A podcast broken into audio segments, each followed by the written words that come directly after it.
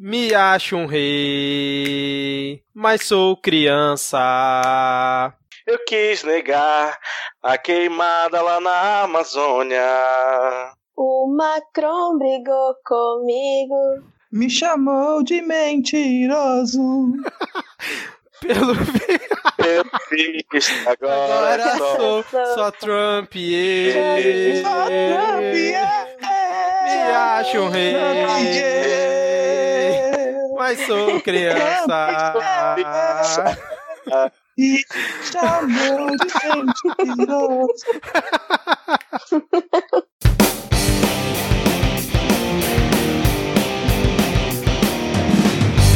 Olá, cidadão e cidadã, tudo bem? Eu sou Vitor Souza e está começando mais um episódio do Midcast Política, o nosso episódio 100% sobre política nacional, com um giro por algumas das principais notícias e fatos que ocorreram na última semana. E hoje aqui comigo temos Diego Esquinelo. Tudo bem, Diego? Galera, eu só queria convocar toda a internet progressista, barra de esquerda, barra gente que tem cérebro. A gente precisa retomar a Vaporwave, porque tá muito feio. Todo aquele pessoal do lado de lá com o avatarzinho Vaporwave tá muito escroto.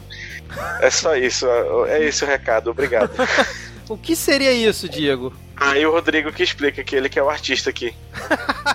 Então, já aproveitando o gancho, Rodrigo Hipólito. Tudo bem, Rodrigo?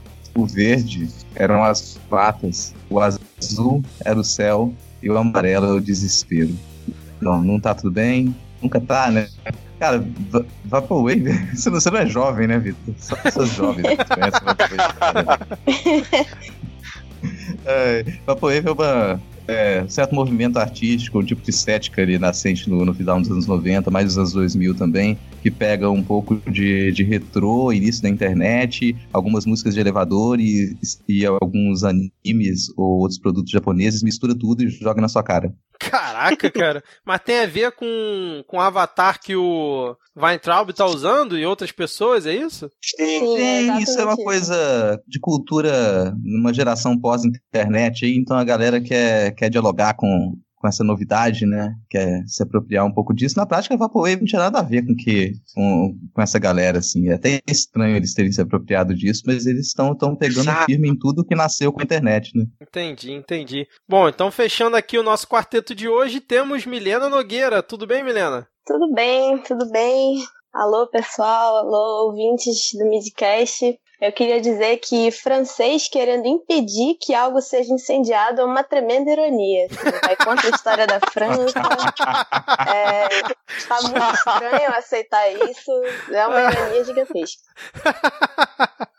Ai, ai. Bom, vamos lá. Como já é de praxe, vamos deixar aqui todo mundo alinhado, né, na mesma timeline e novamente datar o programa informando que estamos aqui falando diretamente do dia 27 de agosto de 2019, né, que o Midcast Política que já está sendo considerado por muitos na verdade, por alguns só. Na verdade, só pelo Diego, né? O xadrez verbal da política nacional. E novamente vamos ter aqui todos os blocos já tradicionais, né? Para quem está chegando hoje aqui, a gente tem o bloco da atualização da lista de comunistas, tem o bloco de polêmicas, piadas e tretas, depois tem o Pega Fogo Cabaré, os momentos Carluxo e Panúzio, caso o Diego tenha feito a curadoria essa semana, e por último a parte que todo mundo acha chato. Só que, especialmente hoje, né? Como não poderia deixar de ser, é, nós vamos é, interligar todos os blocos mais do que em qualquer outro episódio, porque o assunto central do nosso, é, do nosso debate aqui hoje vai ser a questão da Amazônia e de tudo que está rolando aí nessa última semana. Porque no nosso último episódio a gente comentou um pouquinho, mas no dia seguinte que a gente gravou, houve uma escalada absurda do assunto, então esse vai ser o assunto principal, mas a gente vai manter todos os blocos, mas sempre ali é, interligados. É, mas antes da gente começar efetivamente, precisamos novamente aqui fazer o nosso momento vira casacas e mandar um alô, um beijo e um abraço para os nossos ouvintes. É, vamos começar. Quem tem aí na lista, Diego? Então, vamos mandar aqui um alô pro pessoal do Miopia Podcast. Alô, Miopia Podcast. E mandar um beijo pra é, mineira mais manauara, segundo a, a- o meu lapso mental, a Tabata ai, ai. E Milena, quem mais aí tem na nossa lista de hoje? Mandar um alô também pro Cadu, do podcast Fisicalogia. Alô, Cadu, um abraço. E um abraço também para o Jorge Alfredic. Abração. E você, Rodrigo? E um, um salve pro Adrian Lemos, lá do, do Volt Ampere. Que, aliás, o Volt Ampere já, já mandou alguns alôs aqui, já apareceu outros momentos no, no, no Midcast. Daqui a pouco vai ter que participar, né? e aqui um, um, um aconchego especial para o gato Vladimir Lenin, que é da nossa ouvinte Jude. Então ele, ele, ele especificamente pediu, né? Esse aconchego, esse salve, esse beijinho. Então aqui também nós somos pet friendly. Então são sempre bem-vindos. Petosfera na área. e complementando. Alô, vira nós estamos chegando aí, viu? Nossa, nossa lista de salve tá ficando gigante e agora nós estamos dando um salve pra Pet também. é verdade, né? Lá ele já tem esse momento, a gente começando aqui hoje. Bom, e complementando a lista aqui, o Leandro Melo, que é um ouvinte aqui do Midcast, que é, ele troca ideia comigo assim sempre que possível, ele pediu um, um abraço pro Henry Bugalho. Foi um pedido terceirizado hoje. O Henry Bugalho, que a gente até comentou aqui num outro episódio, né? Que ele costuma fazer uns vídeos no YouTube e tal. É, e aí eu falei pro Leandro que ele vai ter que fazer o Henry Bugalho escutar esse episódio para escutar o alô para ele, né? Vamos ver se ele vai conseguir. É, e agora aquele momento beijo coletivo para Mariana Marques que pediu é, lá no Twitter, no, no nosso perfil podcastmid. Inclusive ela tá querendo o um encontro dos 10 ouvintes do Midcast, hein? Fica aí a dica pros nossos ouvintes. Vamos mandar agora o beijo coletivo. Hum, hum. Ah. e fechando aqui, é, o Denis Almeida, que a gente já mandou alô aqui, já comentou sobre ele em episódios passados ele pediu é, um abraço para a esposa dele, a Liliane, que faz aniversário amanhã. Amanhã, considerando aqui a data da nossa gravação, então quando esse episódio sair, ela já vai ter feito aniversário. Fica aqui o nosso, nosso parabéns para Liliane. E agora eu vou pedir pro editor para subir a música romântica aqui no fundo porque além do abraço, né, do que ele pediu para Liliane, ele pediu para fazer um recadinho do coração aqui, porque o Denis falou que ele discorda um pouco de Camões. E aí, qual foi o trecho que ele citou, Rodrigo? Você pode recitar aí pra gente? Mudam-se os tempos, mas a vontade de sempre estar ao seu lado, ela nunca mudou. Maravilhoso, hein, cara? Maravilhoso.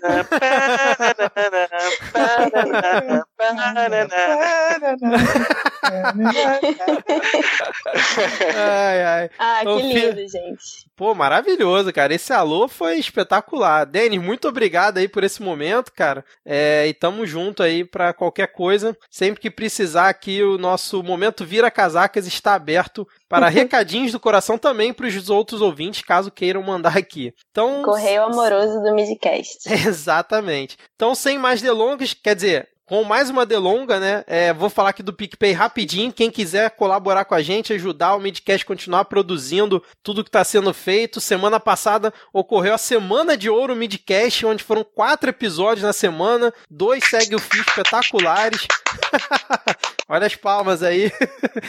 um game show fantástico com o Brian Rizzo e a Leila Germano e o nosso Midcast Política toda sexta-feira. Foi uma semana muito maneira, que muita gente comentou, mandou feedback. Aliás, o, feedback dos ouvintes em relação ao Midcast Política, tá cada semana mais legal, a interação é enorme, a gente fica muito feliz. E se vocês quiserem contribuir lá no PicPay, eh, tem nosso plano mensal de dois reais. É só baixar o aplicativo do PicPay, procurar por Midcast, apoiar a gente ou através da URL picpay.me barra midcast você também consegue. Então chega de enrolação e vamos para a atualização da lista de comunistas. Bom, começando aqui a nossa atualização semanal da lista de comunistas, semana recheada, lista recheada, ela andava meio minguada aí nas últimas semanas, né? Só que nessa semana agora não tinha como escapar, né? Então, vamos lá, começando por ninguém menos, assim, não, não poderia deixar de ser Emmanuel Macron figura agora aqui na lista de comunistas dos bolsomínios por toda a treta que rolou aí com o Bolsonaro ao longo da semana, que a gente vai comentar também ao longo do programa mais detalhado. Mas vocês acharam justa essa, essa colocação do Macron aí na lista? Sei lá, cara, Macron é de direita, é esquisito começar a falar com as pessoas. É difícil, realmente. Eu tava tentando é, pensar em algum ponto ali, mas. Não, tipo, de- defender francês em quase qualquer coisa é, é uma pauta muito É. complicada. Ainda mais nós aqui, que foi, fomos colônia a vida toda, é meio complicado. Pois é, é difícil. Assim vocês estão dando Ah, razão ao Bolsonaro, hein? Acho- Ai, meu acho- Deus. Então, tá vendo? lembrar, eu já falei antes Olha, eu vou lembrar, a eu- gente sempre tem a opção de não dar razão pra ninguém. A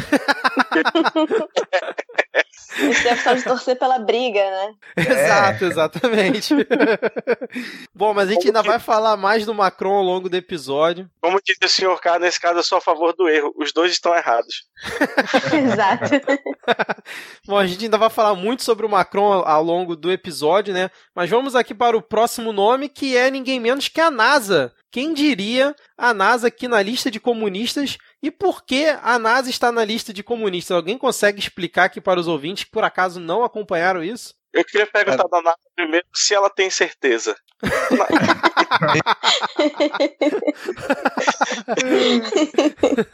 É, é, esse órgão de dados tão imprecisos, né, cara, que quase não usam ciência e tecnologia, né? Pode ser que eles tenham errado realmente, né? É, estão espalhando fake news, né? Aque- o vídeo daquele cara que faz a análise da, da NASA dizendo que a NASA pode ter errado naquele, naquele, naquela imagem que ela divulgou, né, da fumaça das queimadas passando pelo Brasil. Aí fez, fez um recorte, falou que na verdade aquilo ali era Bolívia. Aquilo ali é espetacular, cara. É, é um estudo antropológico que daqui a 50 anos, quando alguém for estudar o que está acontecendo no Brasil hoje, vai ficar sem. Como é que a pessoa vai conseguir descrever isso no, no estudo dela depois? Não tem como, cara. É, é uma coisa inexplicável. Eu queria ter a autoestima do cara que chegou pra NASA e perguntou: NASA, você tem certeza? É, é. Perguntar aqui, quem, é, quem enviou o primeiro satélite pra, pra fora da Terra? O primeiro satélite artificial? Ah, A União Soviética. A União Soviética. A NASA usa satélites, logo comunista. Certo. Não, é, É deixando verdade, de lado cara. um pequeno detalhe da história do surgimento da NASA, que foi em plena corrida espacial, em plena Guerra Fria, para defender os interesses do bloco capitalista, não. Com certeza a NASA é comunista.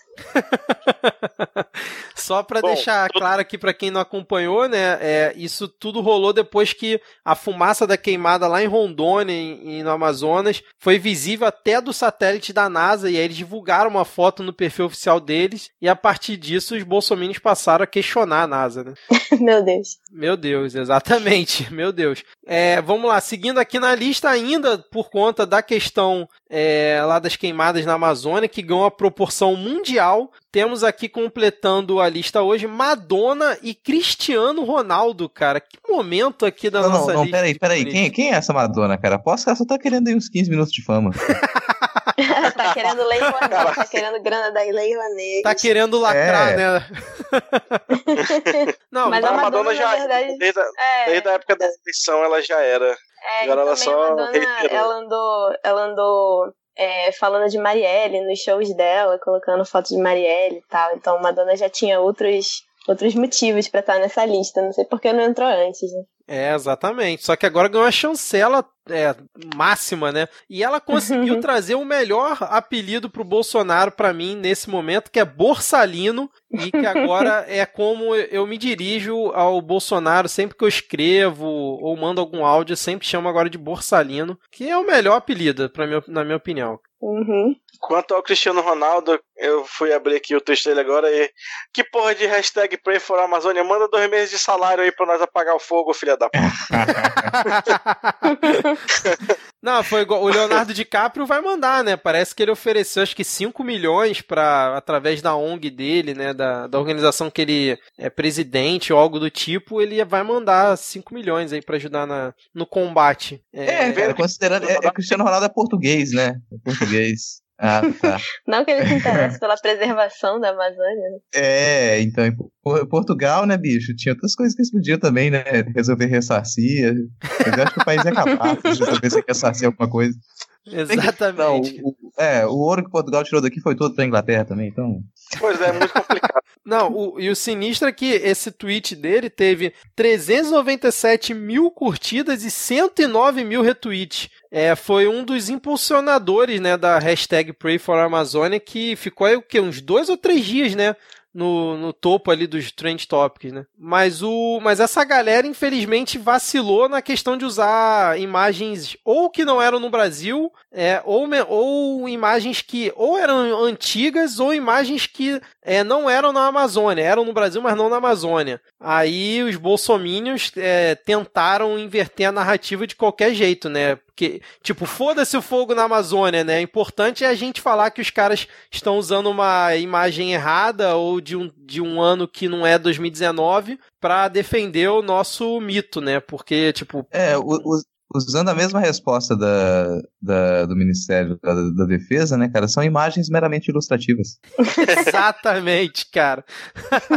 Você quer explicar para os ouvintes essa questão da imagem meramente ilustrativa? Ah, logo depois que começaram os, os combate parte das queimadas, né, pelo exército, houve a divulgação lá na, nas redes sociais do, do Ministério da Defesa mesmo, ou algumas redes da, das Forças Armadas, com algumas imagens dizendo, olha, começamos os trabalhos. Só que essas imagens não só não eram da Amazônia, acho que era alguma combate alguma queimada no Cerrado, e ainda eram de 2015. Quando foram questionados, eles responderam que, olha, as imagens elas são meramente ilustrativas, é tipo um hambúrguer do McDonald's. cara, que momento do Brasil, né, cara? Quando o ministério diz que as imagens são meramente ilustrativas. Ah, tá valendo tudo, né? No Brasil 2019. Impressionante. Eu achei interessante quando mostraram. É, ficou circulando aí nas redes bolsonaristas, né? Eu gosto de usar esse termo que é o que a galera da, da grande mídia aí, né? Aproveitando agora que a Globo tá entrando pros podcasts, né? É, que eles chamam as hum. redes bolsonaristas e tudo mais. Tava circulando um vídeo da galera. É, é, tinha um cara, né? Filmando, enaltecendo, batendo palma pro combate. É, na verdade, não é pro combate, né? Pros carros né, do Ibama né, de combate ao fogo, saindo de um determinado ponto, indo, em, em teoria, combater em algum lugar. E aí, essa, esses veículos, dois ou três deles, tinham lá o, o, logo do Fundo Amazônia, que é o fundo que o Bolsonaro, o ministro Sa o sinistro Salles e o Ernesto Araújo sempre criticaram, ao ponto agora da, da Noruega e da Alemanha tirarem dinheiro do fundo. E aí o pessoal ficou, ué, mas vocês sempre criticaram o fundo da Amazônia e agora estão mostrando um vídeo que tem carros justamente patrocinados por esse fundo. Aí qual era a desculpa deles? Não, mas peraí, tem 10 carros na imagem, só dois ou três estão com fundo Amazônia, então quer dizer que agora eles resolvem tudo, é, é a solução dos problemas? Não, peraí, não é bem assim. É, a, tem narrativa para tudo, né, cara? Eles não conseguem admitir uma coisa sequer, é impressionante. É incrível. Bom, é, vocês querem comentar mais alguma coisa? Ou o Diego pode trazer agora o, o como é que é a sigla, hein, Rodrigo? SFCFS, não é isso? Seja lá o que você tiver dito, valeu, cara. É isso é, é, essa é a beleza do selo. Não importa que letra você fala do, do, no meio do negócio, funciona. É, então, selo Fabiano Contarato de Fada Sensata. Temos essa semana, Diego? Temos o, o, o próprio, o, o fundador, né, o homenageado, o agraciado supremo, retornando aí a su, a, a, ao seu próprio selo. É um Inception, né? Um Inception de selo. quando, quando o excelentíssimo senhor senador do, do Rodrigo foi ao Supremo Tribunal Federal pedir o impeachment do ministro Ricardo Salles. E parece que conseguiram, né? É, a rede conseguiu o número de assinaturas suficiente para abrir a CPI, né, da Amazônia no, no Senado, não foi isso? Ou foi no Congresso? Não, não, não vi esse pedaço não, mas de qualquer forma não faz mais que obrigação. é, exatamente. o negócio chama rede de sustentabilidade, não faz é. porcaria nenhuma. e completando aqui o, a lista, o, o, o Diego, temos mais um nome? Temos Liberté, Egalité, Fraternité e Gretchen. é. Eu abri o tweet de alguém comentar, alguém respondeu isso no tweet dela, falei, nossa, tem que falar. e aí, Diego, o que acontece? Justamente pra gente é, caracterizar melhor esse tweet da Gretchen, vamos chamar aqui a nossa correspondente internacional diretamente da França, Alana de Oliveira, para ela poder aqui ler esse tweet da Gretchen diretamente endereçado ao Emmanuel Macron. Uh, Emmanuel Macron, pardon. Brigitte, c'est une femme merveilleuse, illuminée comme toi. Je l'admire et j'aime beaucoup son histoire. Maravilhoso, hein? Muito bom. Muito obrigado, Alana, pela sua, pela sua participação aqui, diretamente da França, lendo aqui esse tweet da Gretchen. Você quer mandar um alô aqui para os ouvintes? Quer falar mais alguma coisa? É, eu só vou dar olá. Não estou participando hoje, pois estou, não estou lá me sentindo muito bem, estou meio ruim. Mas, enfim, estou aqui participando, né, como correspondente internacional, pois o meu francês maravilhoso, ajudando nessa missão de ler esse tweet e enaltecer a, a Gretchen, nossa diva maravilhosa, pois não. Maravilha, Ana. Brigadão aí, melhoras, boa recuperação para você, hein? Obrigada, tchau, gente. Valeu. É... E aí, ô Diego, quando eu mandei para você esse tweet, você chancelou no mesmo momento, né? Porque não tinha como não chancelar isso, né? Só a Gretchen é maravilhosa. A Gretchen tem que ser. Quando, quando o, os aliens colonizarem a gente, ela vai ser a nossa nossa embaixatriz para, para o resto da galáxia. Vocês sabiam, vocês sabiam que a Gretchen já, tem, já se candidatou a uma prefeitura e existe um documentário sobre a candidatura dela? Ela perdeu, Sério? esse documentário. Poxa. Prefeitura da onde, cara? Cara, eu não lembro, é uma coisa muito obscura, mas existe esse, documentário. Isso foi, tipo, lá, acho que nos anos 80, que ela tava bombando, ela inventou de se candidatar. É, acho que foi não, anos 90 já, se candidatar. Ela achava que ela ia ganhar quando começaram o documentário, só que aí, no fim das contas ela não ganhou, então é uma coisa meio triste. Caraca, cara. Eu só, eu só queria dizer pro Rodrigo que eu trabalho com links. É, exatamente. Os também.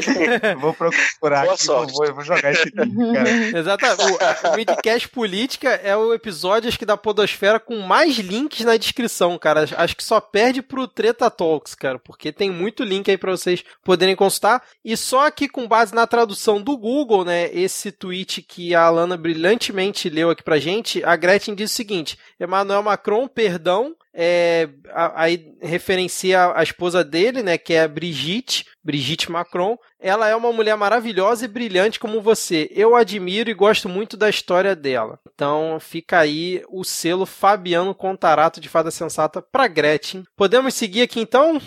Sim. Lembrando que, lembrando que esse, esse tweet da Gretchen foi depois da ofensa que o presidente fez aí para a esposa do Macron, que a gente também vai falar mais para frente. Então, sem mais delongas, vamos agora para o bloco de polêmicas, piadas e tretas. Eu só queria comentar é porque eu não sei se os ouvintes param para ver a descrição do episódio, né? Seria bom a gente, sei lá, avisar em algum momento que tem um monte de link em todos os episódios, porque eu, pelo menos não vejo a descrição de quase nenhum programa que eu escuto. É verdade. Só quando referência em alguma coisa muito interessante aí eu vou atrás, mas seria bom falar que todo, tudo que a gente comenta fica na pauta. Aliás, fica na, no, no, na descrição em algum momento. Para vocês verem como é que, que os links são completos, vou deixar na descrição aqui, linkado, então, o documentário completo, Gretchen Filmestrada, que é um, um documentário de, de 2008, quando a Gretchen decidiu parar de rebolar e candidatar-se à prefeitura da Ilha de Itamaracá, pois de lá. Ela foi, ela foi candidata pela coligação PPS-PV a gente tem esse, esse, documentário com a direção de Eliane Brum e Pascal Samora. Olha só. Um dele aqui é, é integral para ouvir. Tem alguns também, alguns trechos que são melhores momentos, mas é assim, algumas partes eu já vi e é realmente muito bom. Super recomendo. Olha só, dica cultural no meio do episódio. Já dizia Reginaldo Rossi, Tamaracá é uma ilha encantada. e vocês já quebraram a sequência aqui, porque não deixaram nem eu chamar o início do bloco, já começou mesmo, agora já foi. Então vambora. É, nesse bloco aqui de polêmicas, piadas e tretas, acho que, é, acho que é o bloco mais curto que a gente vai ter desde que começou o Midcast Política. Esse é o 16 episódio que a gente já tá fazendo em 2019, hein? Tá passando muito rápido, cara. Que foi ninguém mais, ninguém menos que Deus, exatamente, o perfil The Tweet of God, que é, faz tweets em inglês, fez um tweet em português no dia 21 de agosto, falando o seguinte, a seguinte mensagem: Atenção, Jair Bolsonaro. Este é o Deus que você diz que adora. Vá se fuder. Então, como a gente tinha Deus no bloco de polêmicas, piadas e tretas, a gente achou por bem manter só ele, porque não tem mais o que resumir melhor tudo que está acontecendo atualmente, né? Mas eu acho que vale a pena a gente só falar aqui que esse perfil da Twitch of God é um dos perfis mais seguidos do Twitter, eu acho. Tem tipo, milhões de seguidores. Tem 6 é, milhões. É, ele é bem, bem conhecido mesmo, bem relevante, né? E ironicamente esse perfil só segue uma pessoa, que é o perfil do Justin Bieber. Exato. Mas esse perfil é muito bom. e aí, algum comentário, Diego e Rodrigo? Só dizer que eu não, não conhecia esse deus aí. Eu só sigo aqui o arroba o criador, que é o nosso deus brasileiro, que com certeza é o Antônio Fagundes. Meu comentário pro Diego, mas como assim, Diego? Existe mais de um deus? é isso então, fechamos já esse bloco aqui? Podemos seguir? É isso, cara, não, não tem mais graça. Foi um bloco monoteísta. exatamente, exatamente. então agora, ô Diego, pra onde nós vamos? Pendefer Cabaré!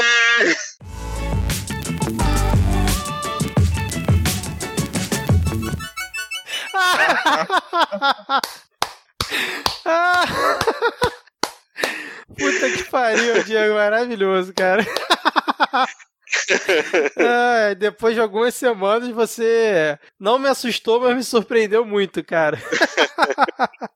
Ai, eu já tava pensando em fazer alguma coisa diferente. Aí aquele moleque pediu lá no Twitter: pô, quero ver um Pega Fogo Cabaré diferente. Eu, porra, em francês. É isso. Ai, ai, muito bom, cara, excelente. Bom, vamos começar aqui o Pega Fogo Cabaré. Mais um rato fugindo do barco, é isso? Agora temos Fernando Feriado é, zarpando aí do, do movimento bolsonarista, porque ele tweetou o seguinte. Tá, vai, vai, termina. Não, pode falar, pode falar. Eu só queria fazer um disclaimer antes de, de boa parte disso que vai passar agora. Dizer que toda essa galera que ajudou a eleger esse ego desse presidente e agora tá se fazendo de arrependidinho, cara, merece muito uma surra com casca de ingá. e ficar pelo menos uma semana de joelho no milho para deixar de ser burro. É isso, obrigado. que recado delicado, né, cara?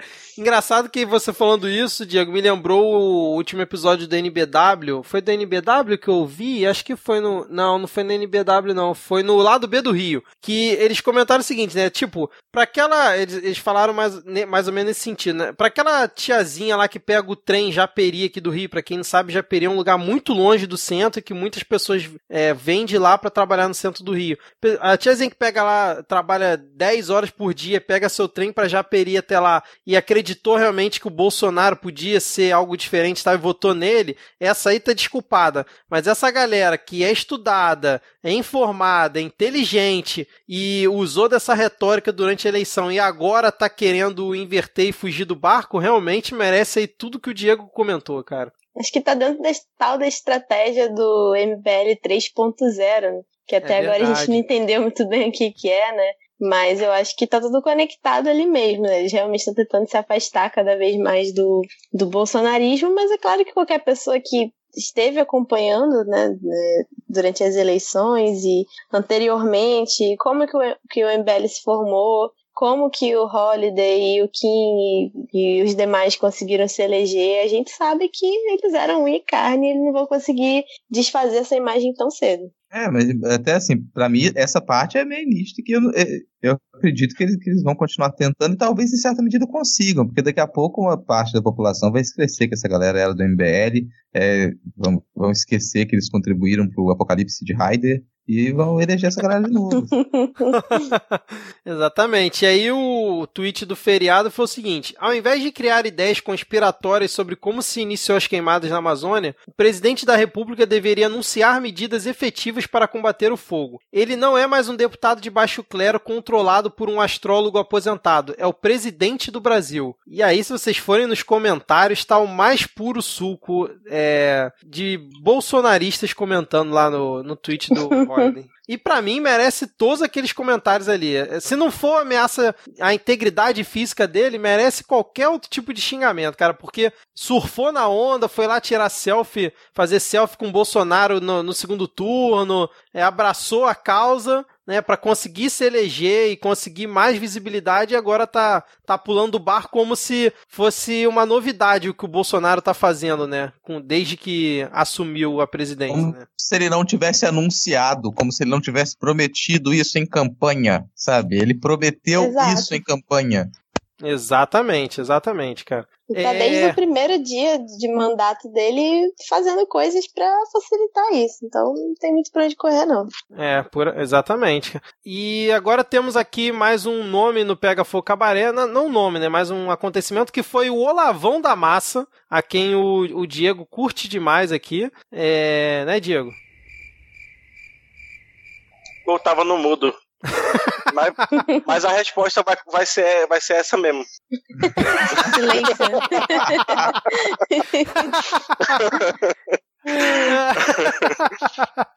É, o, o Olavão da Massa criticou o Deltan Dallagnol e o Sérgio Moro, cara, num, num vídeo que ele fez citando o Lilo Vlog, que eu não tenho ideia de quem seja no Twitter, mas ele citou lá. Parece que o Lilo Vlog fez toda uma análise de como a Lava Jato e o Deltan tá, tá caindo ali pro lado da esquerda. Lembrando que o Deltan é, já foi pra lista de comunistas no episódio passado, e aí falando que eles estão usando a pauta anticorrupção para na verdade, continuar o esquema de corrupção, uma coisa meio psicodélica. E aí no meio do vídeo ele inclui o Moro também na fala dele, uma coisa bem maluca, que o vídeo tem 6 minutos, mas eu só assisti 1 minuto e 50, porque um amigo meu mandou, eu tenho consideração por ele, eu fui lá assistir para ver o que, que o Olavão tava falando, mas não percam seu tempo, ouvinte, não vai ter link na descrição aqui do, do episódio, fica só o registro aqui mesmo, porque agora parece que começa uma briga entre bolsonaristas e lavaja, lavajatistas, né? Inclusive na última falou- manifestação, né? Um amigo Eu vou seu dizer que você tem que ver essa amizade aí, viu? É, cara. Todo respeito aí, na melhor das intenções do brother, mas não sei não. Não, o, o abraço aí pro Silvio. O Silvio tá, tá na trincheira junto com a gente, cara. É que ele curte analisar esses caras aí. Mas sabe o que eu tava me lembrando aqui? Acho que foi no, no, no Game Show que você fez uma, uma pergunta de quebra-gelo pro pessoal, né? Qual youtuber que eles eliminariam, que Mandaria pra uma ilha deserta. Mandaria pra ilha deserta? Cara, a primeira coisa que passou na minha cabeça foi esse. O youtuber, o youtuber que eu mandaria pra ilha deserta é o Olavo, cara. Cara, Pode crer. eu tinha pensado no Nando Moura quando eu tava fazendo a gravação com eles. Mas o Mas Olavo, porque verdade, Eles cara. responderam o Nando Moura, né? Pelo Indiretamente eu É. entendi que sim. Acho que se não houvesse Olavo, também não haveria Nando Moura. É mas verdade. assim, não vou mandar esse pessoal pra ilha deserta, não, porque ilha deserta tá lá, sabe, impecável, direitinho, natureza funcionando, gente vai poluir. Jogar lixo, né? Sa- Sabe pra onde tem que mandar eles pra alterna- alter- a realidade alternativa, onde a Gretchen é a presidente da, da ilha de Tamaracá. É a prefeita da ilha de Tamaracá. Eles pra lá e ela vai acertar. Vai É, conseguir é. isso, pessoal. É, le- lembrando que tem aqui o teve o game show do Midcast para quem ainda não ouviu, procurem no feed. Foi um episódio muito legal, a gente teve uma repercussão bastante interessante. É, muitos ouvintes é, fazendo jogos juntos e indo até o final, por incrível que pareça, aturando uma hora e meia de jogos criados por mim. Mas a ideia era mandar um youtuber pra uma ilha deserta e deixar ele lá, sem internet, sem nada, deixar ele isolado lá. Mas esse ponto de vista do Rodrigo não tinha me vindo à cabeça, né? Coitada da ilha, né, cara? Mas, continuando aqui esse bloco, temos o Alexandre Frota lançando a hashtag Fora Bolsonaro. Seria o Alexandre Frota o novo reoportunista da vez? Porque ele já foi oportunista Cara, na é. eleição, né? Lançando a hashtag Fora Bolsonaro é tipo a Globo lançando a mídia podcast Brasil, né, bicho? Assim. exatamente, exatamente isso. Porque para uma grande gama da população, agora foi a primeira vez que eles ouviram a hashtag assim como para uma grande parte da população foi a primeira vez que eles ouviram falar de podcast. Não, ele foi, ele foi, porra, cara, ele mandou assim: eu caí nessa, lições são para serem aprendidas e vividas. Hashtag fora Bolsonaro, quero longe de mim. Chega, basta, é hora do couro comer. E aí tem uma imagem junto, cara, que diz o seguinte: como a vida medíocre, a cultura tosca, as atitudes grosseiras, a carreira militar desqualificada, a contribuição parlamentar nula, a inconsistência partidária, o linguajar chulo, seus comentários impróprios à moral e a sua total incompetência na diplomacia política influenciaram seu voto em Bolsonaro? E aí ele pedindo para as pessoas explicarem. Na verdade, quem tem que explicar é ele, né? Que alimentou essa merda é, é, em rapaz, 2018 inteiro, né, cara? E, tipo, 200 achando a linguagem de alguém chula. 200 com casca de engar nesse filho da puta. Ó, oh, caralho, tu sabia de tudo isso. Exato, não. Na onda agora tá. Ah, pra porra, bicho. Inclusive, na, no Roda Viva, quando ele participou, ele falou, né, que é, sabia da questão lá da, do disparo de mensagem, né? Ele não quis afirmar com todas as letras que disparavam fake news, tá? Mas ele falou que tinha, inclusive ele participou lá, indo na casa lá, acho que do Paulo Marinho, se não tô enganado, e agora vem com essa, postou fotinho junto com Dória no perfil dele. Ele ficou é. uns dias sumidos, né, com o perfil trancado, quando ele foi se, a, se associar lá, se filiar ao PSDB e agora voltou, meio que, e, engraçado que quando você volta, você volta zerado, né? Então ele uhum. perdeu todos aqueles seguidores que ele tinha e agora começou como se fosse do zero mesmo. e agora ele já tá 100% João Dória, né? Exatamente, 100% João Dória. Fez o Rodrigo Maia chorar, uma coisa linda, né, cara? cara, assim, eu tenho, eu, eu não sei, eu tenho eu, eu, eu, fico assustado, eu fico claro, sempre com muito medo né, no, no, Brasil atual, mas é, eu tem uma, uma perspectiva ainda pior, que é a gente imaginar o Brasil de João Dória, que além de medo, você vai ter nojo, cara. Tipo, tem, é, é, são figuras que elas dão nojo, cara. Você, você, imagina esse crescimento do João Dória continua assim, e é, é, essa criatura consegue se alçar ponto de tentar uma candidatura para presidência, cara. Isso é mais que assustador uhum. e nojento. Mas vamos lá, Rodrigo. Segundo turno em 2022, Dória e Bolsonaro, em quem você vota? Eu tô, eu tô onde mesmo? Só pra falar, porque eu fugi pra Antártida, meu amigo. Eu estou da Antártida, sacou? Porque, olha, é, é terra é. multinação, entendeu? Já que é, é pra ser internacional mesmo, tô lá na Antártida, brincando com os pinguins.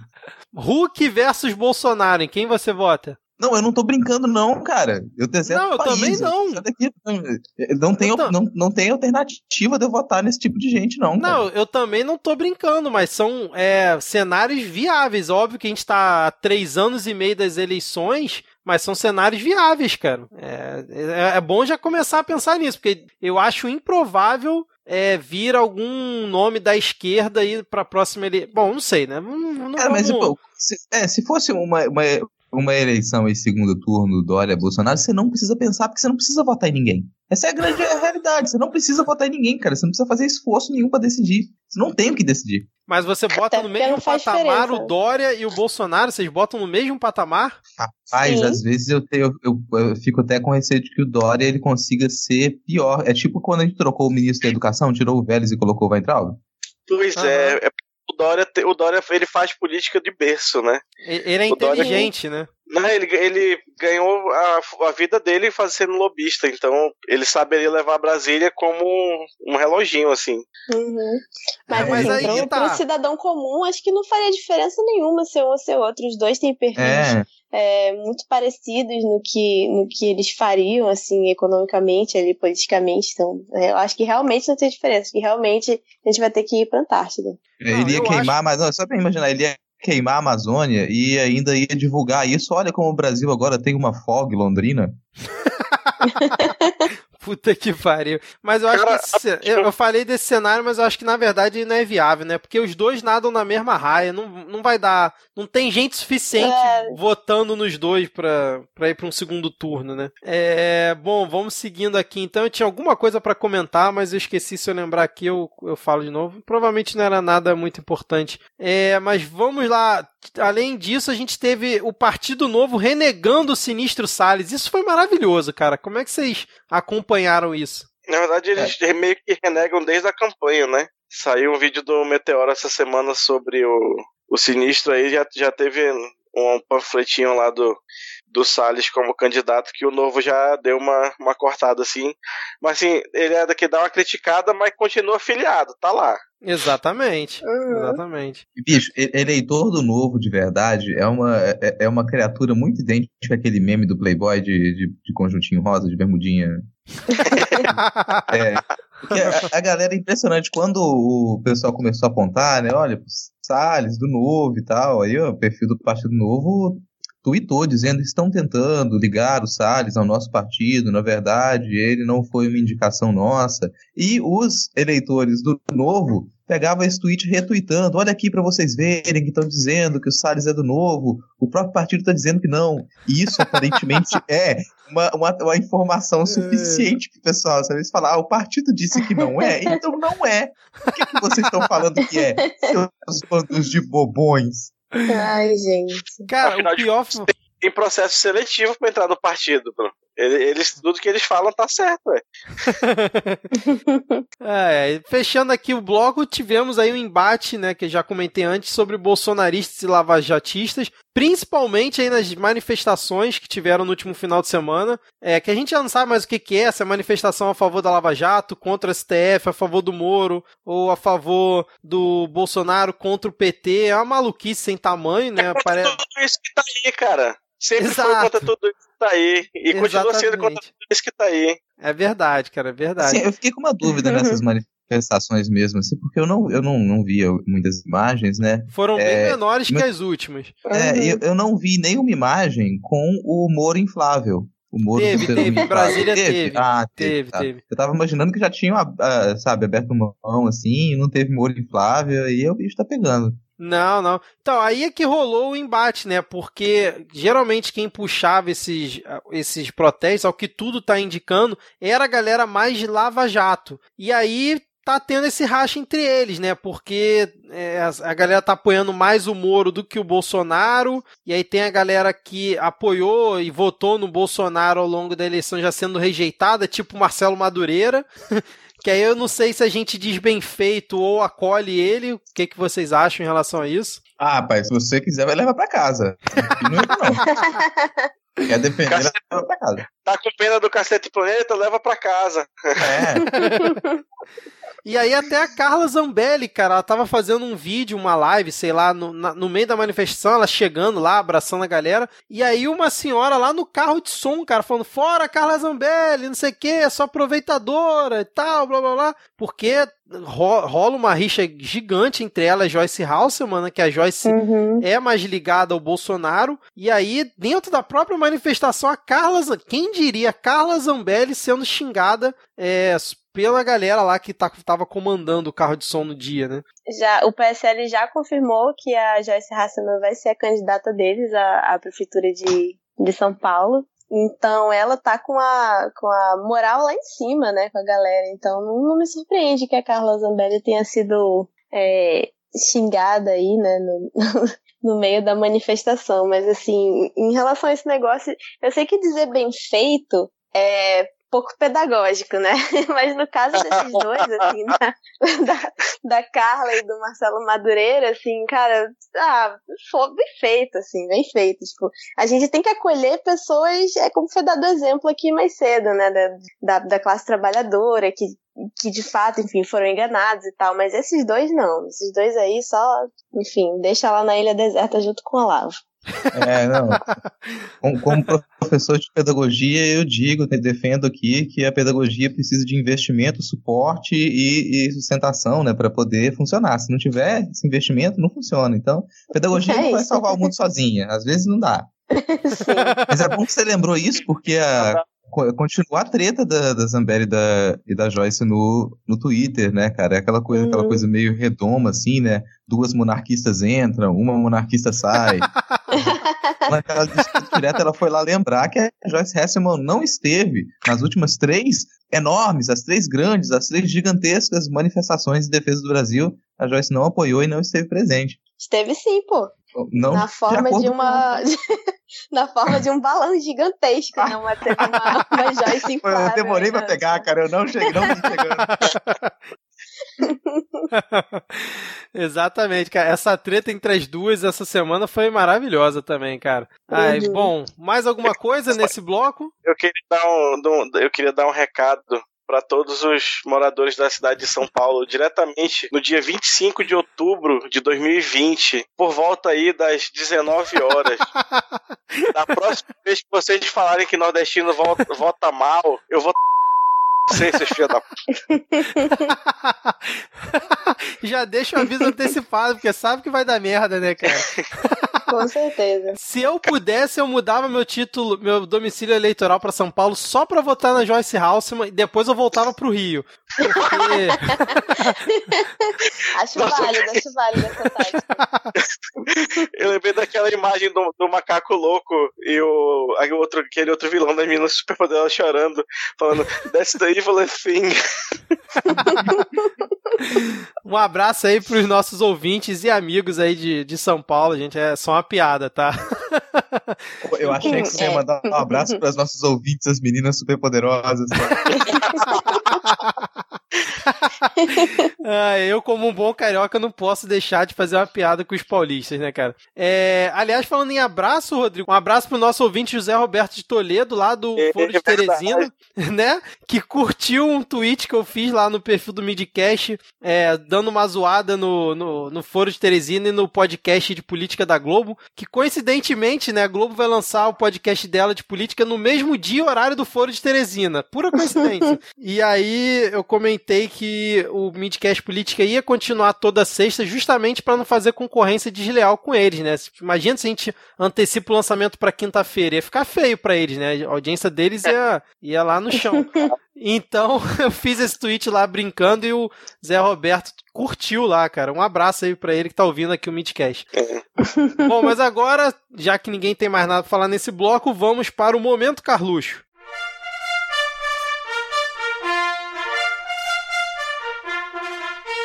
Diego, o que que você trouxe pra gente essa semana aí do nosso querido amigo Carluxo? Como é que tá aí ele, cara? Cara, é, eu fico feliz por ele que aparentemente as coisas voltaram ao normal. Vocês vão perceber aqui no tweet que ele não faz o menor sentido. Diretamente do dia de ontem, 26 de agosto, a música é clara desde as eleições. Quem mais vocifera contra Bolsonaro não é a, aspas, oposição. São os mesmos que cresceram se limpando no presidente os outros, que no caso são eles mesmos, que realizam os atos e tentam culpar borsalmente o capitão. E segue a estratégia das tesouras com cifrões no lugar dos S. Caraca, desculpa minha risada alta aqui, cara, mas quando ele fala os outros, que no caso são eles mesmos, eu não aguentei, cara. Cara, eu, eu, eu, descobri. Acabei. Eureka, cara, eu descobri aqui. A grande verdade Ai, é que. Aí já fica também uma indicação aqui. A grande verdade é que o Carluxo, ele é o roteirista da Voz de Delirium. Cara, que, que, a Voz de Delírio é um podcast que, é, é, é um pod, a Voz de Delírio é um podcast que é uma rádio de uma cidade surrealista. E foi, é, é, é, cara, é muito isso, cara. Eu leio, eu leio os tweets do Carluxo, parece que eu tô ouvindo um episódio da Voz de Delírio.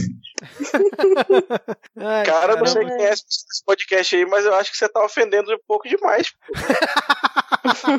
é, não. É brincadeira, gente. É tudo brincadeira. Não passa muito longe.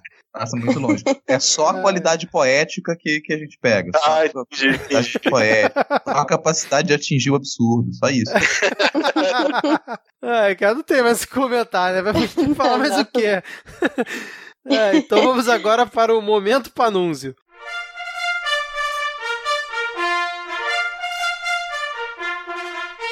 Diego, novamente aí, convoco você a trazer. É, o que, que você trouxe aí pra gente? Eu, cara, ainda não tô acreditando no tweet do Carlos, cara. Fala aí. Traz o contraponto aí pra gente, por favor. Ah, é, é, vai ser breve. Diretamente do dia 24 de agosto, o Pitbull de Curitiba virou o poodle da esplanada. pra bom entendedor, meia palavra basta, né, É. cara? É, é um, um pouco estereotipado na raça de cachorro, mas enfim. É, É verdade. isso que eu fiquei pensando aqui também, cara. Apesar do que. Inclusive porque o Poodle é a, acho que é a segunda raça de cachorro mais inteligente. Então é um pouco. Assim, Só perde pra quem não bem. pro vira-lata caramelo. É verdade, é verdade. Não, o vira-lata caramelo ele é o concurso. Ele é o concurso, porque ele já não entra nessa coisa de raça ainda. Bom, gente, mas não vamos problematizar isso, né? Vamos levar só na piada mesmo. Deixa o poodle lá, que ficou bom o É tweet. porque a gente tá falando muito sério, né? Então vamos deixar na piada porque a gente começou a falar muito seriamente. Já tá entrando no, no- no clima e no humor do próximo bloco. Exatamente. Então, sem mais delongas, agora vamos finalmente para a parte que todo mundo acha chato.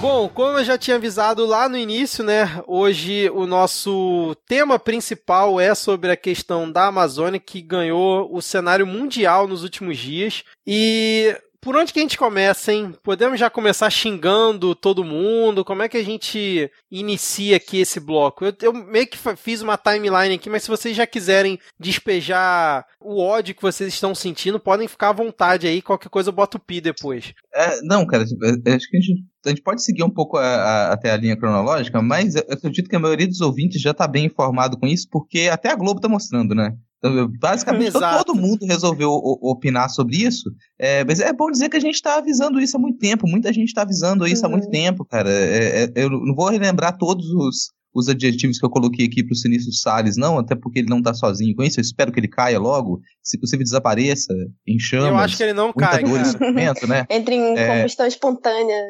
É, cara. Eu acho que ele a- não cai. Porque alguma coisa, em algum sentido, acontece nesses próximos meses, porque, de certa maneira, o Brasil ele ficou isolado internacionalmente agora. É uma série de pressões internas e externas a partir do que está acontecendo em diversas regiões da Amazônia, que não é só uma floresta. a- Não, a Amazônia não acaba quando acaba a fronteira oficial do Brasil. Ele não Uhum. acaba. A Amazônia continua em outros países, inclusive um deles que é de responsabilidade da França, que a França tem uma Sim. Guiana na, na América Latina, né? Lembrar disso. Então é uma coisa que já começou. Ah, esse apocalipse de Chinelo Raider, ele já começou a afetar outras partes do mundo, sabe? Já, já não é só mais a gente. E diferente da gente que continuou tapado aceitando isso, a gente tá aceitando que botem fogo na Amazônia, a gente não começou a botar fogo em carro na rua, é uma coisa que a gente deveria estar fazendo há muito tempo, talvez resolvam cair em cima da gente porque a gente tá fazendo merda que atinge o mundo inteiro. Exatamente. Ele- Eu- Pode falar, Milena. É, só fazendo um adendo aí, né, que, que o Rodrigo lembrou que existe a Guiana Francesa aqui na nossa fronteira. E acho que foi hoje mesmo que o, o Macron ele deu uma entrevista em que ele fala que vai reforçar, é, levar reforços militares para Guiana. Então, tipo, ele já tá, Oi, tá se sério? Não vi preparando isso não. aqui, né? Ele falou isso mais cedo no, no, numa, entrevista que ele deu lá pela França e ele vai reforçar é, a presença do exército francês ali na Guiana, né? E tá, tipo, aqui na nossa fronteira, né? Então tem só, essa, Caramba, cara. só mais essa questão. Enquanto não for legião estrangeira, tá de boa. então, eu- eu- quer comentar alguma coisa, Diego? Eu posso fazer a timeline aqui só pra relembrar aqui os ouvintes também e tal, deixar a Eu gente só mais. comentar uma coisa rapidinho pra todo mundo aí do cenário político que gosta de ser cretino e comparar o orçamento de um país com o orçamento doméstico de uma casa. Quando chega o seu vizinho da rua de cima e te oferece, tipo, cinco vezes, sei lá, cinco milhões de reais pra tu não queimar a tua própria casa e tu nega, tem que ser muito burro pra fazer isso. E aí, depois que tu nega o, a ajuda do teu vizinho, tu vai, toca fogo na cortina do teu quarto e fica falando que tá sem dinheiro pra pagar a porra da cortina. E aí o vizinho chega, tá bom, eu te dou dinheiro pra pagar a, a cortina. E tu fala, não, eu não quero apagar a cortina. É, eu, eu- eu quero ficar aqui com o meu extintor vazio mesmo, né? Eu não quero apagar o fogo. Deixa ele aqui, tá legal. Tá quentinho, né? Bom, mas então, só recapitulando um pouco aqui, né? A gente já falou nos episódios passados é, daquele momento em que tanto Bolsonaro, o Sinistro Salles e toda essa galera ficou rebatendo os dados do INPE em relação ao desmatamento. Que o INPE vinha avisando lá em junho, ó, tá aumentando o desmatamento, sei que e tal. E aí eles falaram que era, o dado era mentiroso e tudo mais, né? Aí logo depois veio a treta com o Fundo Amazônia, que o Sinistro Salles fez de tudo para Noruega e Alemanha e o Bolsonaro também tirarem o dinheiro do fundo, né? Porque o Fundo Amazônia, só para quem por acaso não, acompanhou, sei lá, o fundo tem, existe aqui ainda aqui no Brasil, tem lá acho que 2 bilhões, se eu não estou enganado, é, ainda em caixa, só que a Alemanha e a Noruega pararam de repassar recursos para esse fundo. Então ele está meio que congelado com o que já tem ali, parte do dinheiro já está é, prevista para ser utilizado em projetos, enfim. É, não, só, esse... acho que é especificando também que é esse fundo da Amazônia, que era o fundo tripartite ali, né, é, parte, maior parte da Noruega, uma parte da Alemanha e uma parte vindo do BNDES, esse fundo é que custeava é, gasolina para as viaturas do Ibama, por exemplo, sabe? É que custeava a maior parte das ações que se conseguia ter para prevenção de, de desmatamento, de queimadas, e ele simplesmente acabou. Então isso significa que um agente do Ibama não consegue pegar a sua, sua viatura e fazer uma vistoria. Exemplo do que parou quando você corta o Fundo Amazônia. É, lembrando que o Sinistro Salles essa semana foi ontem, né?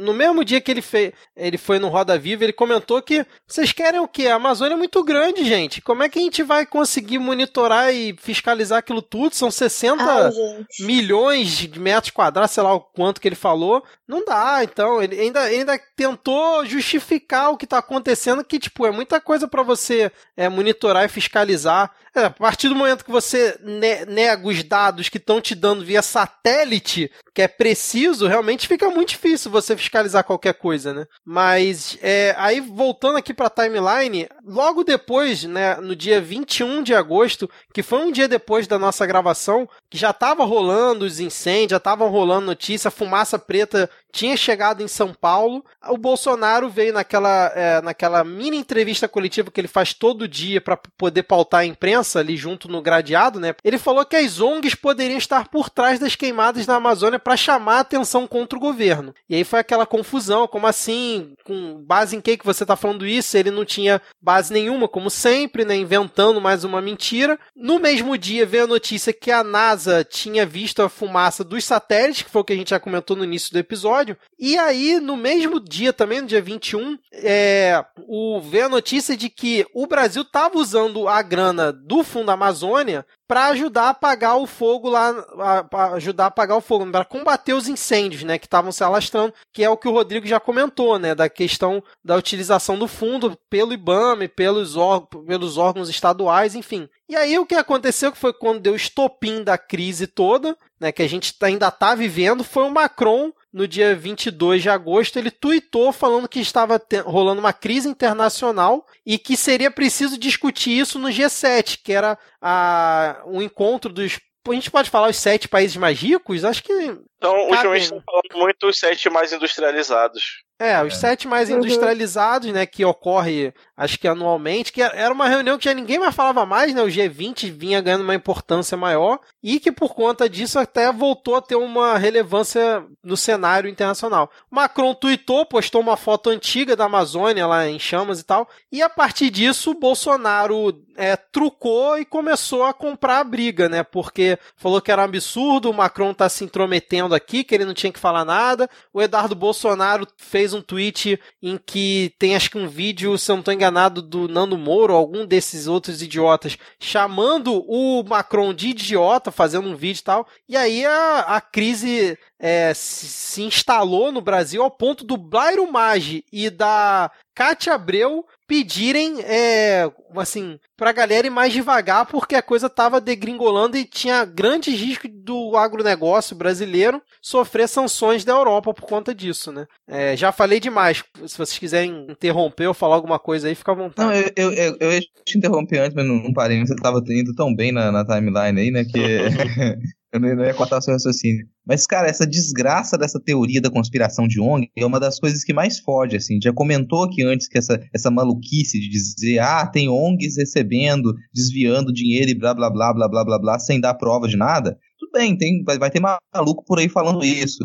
Agora, representante popular eleito falando isso, presidente falando isso, dizendo que não tem prova, continuando na metáfora que, que o Diego comentou, é como você tá lá colocando fogo na sua casa, vem um assistente social e fala: Olha só, seus filhos estão em risco. E você sai por aí dizendo que, na verdade, foi o assistente social que resolveu colocar fogo na sua casa. É por isso que ele foi lá. Ao invés de querer proteger o seu filho, ele tá querendo, ele só quer tirar os seus filhos de você. Então ele foi lá e foi ele que colocou fogo. É uma mentira descarada para poder tirar a responsabilidade daquilo que você realmente incentivou. É isso que o Bolsonaro incentivou. Daqui a pouco a gente comenta também que já tem é, informações já reunidas por jornalismo investigativo, né? Porque é do que a gente está principalmente dependendo agora, mostrando uhum. que isso é uma coisa prática, que a gente teve planejamento para esses incêndios isso foi combinado, que existe sim lobby com empresas americanas para poder sitiar partes da Amazônia, então é uma coisa que ela está orquestrada. Não é só o discursinho do Bolsonaro, isso já é grave, né, que esse discurso reverbera em ações práticas que se veem legitimadas com isso, mas a gente tem ações concretas e organizadas para que isso aconteça. Eu acho que é, só, se ele tivesse só rapidinho, Milena, só deixando assim um ponto que para mim eu acho que é importante que é, queimada na Amazônia, desmatamento, tal, sempre existiu em tempos maiores, tempos menores e tal, mas o problema é justamente a forma como o cara trata, né? Se fosse, sei lá, o, o Temer na presidência, ele não ia dar uma declaração imbecil dessa, ele ia falar, não, vamos tentar resolver aquela coisa, né, pragmática, mas ele não ia ficar inventando teoria da conspiração só por inventar, cara, botando é, a culpa nas que eu vejo ainda gente, tem gente próxima a mim que defende, ah, porque o Bolsonaro isso, porque antes ninguém falava e tal, não sei o quê. A questão não é que antes não existia, ninguém tá questionando isso. A questão é a forma como ele reage ao problema. Em vez de tentar combater o problema, ele joga mais gasolina com teoria da conspiração maluca e só a coisa cresce e é, é, é aquele meme do, do, do cachorro no, no meio do parquinho pegando fogo. Parece que é uhum. isso, entendeu? Mas desculpa, Milena, pode, pode falar aí. Não, assim, o, o que eu queria dizer é nessa linha, assim, se ele tivesse só, tipo, colocando a culpa na, na seca, que essa época do ano ocorrem queimadas e que as queimadas são naturais e tal, acho que não teria sido tão bizarro e tão escandaloso quanto fazer o que ele fez, né? Quando ele tenta culpabilizar as ONGs por causa disso, ele piora a situação que já é ruim, né? Porque assim, a gente sabe, né? Pelo menos quem, quem estuda aqui Amazônia, não sei, eu, eu, moro aqui por aqui, então eu sei disso mais ou menos, que realmente as, as, queimadas naturais elas ocorrem, mas elas não atingem por si só essas proporções porque o próprio bioma ali, a própria fauna e flora tem os seus, seus modos de se proteger disso, né? A gente sabe que queimadas nessas proporções ou em menores proporções como acontece em anos anteriores, elas, elas são feitas pela ação do homem, elas são feitas de propósito e todo mundo aqui sabe quais são as forças que estão por detrás delas. Assim. Então, se ele tivesse apenas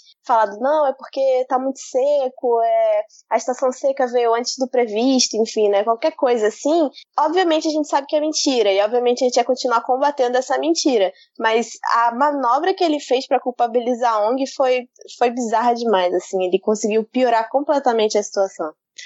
E para é, só para deixar claro para quem acha, para quem ainda acha que a retórica do, do Bolsonaro não faz mal, porque ele só fala da boca para fora, porque não é isso. Por mais que o problema de queimada sempre tenha sido sempre tenha ocorrido nessa época de, de julho, agosto, como eu já expliquei no episódio passado, em nenhuma outro, outro momento histórico na história do universo você teve 70, mais de 70 pessoas publicando no jornal da cidade. Vamos fazer uma queimada pro presidente ver uhum. a gente. Vamos fazer uma queimada, vamos queimar a beira da BR toda para poder o, o, o caralho do presidente notar a gente e dar o que a gente quer, tipo. É, é, a retórica dele que está queimando a Amazônia. Através de pessoas, através de pessoas.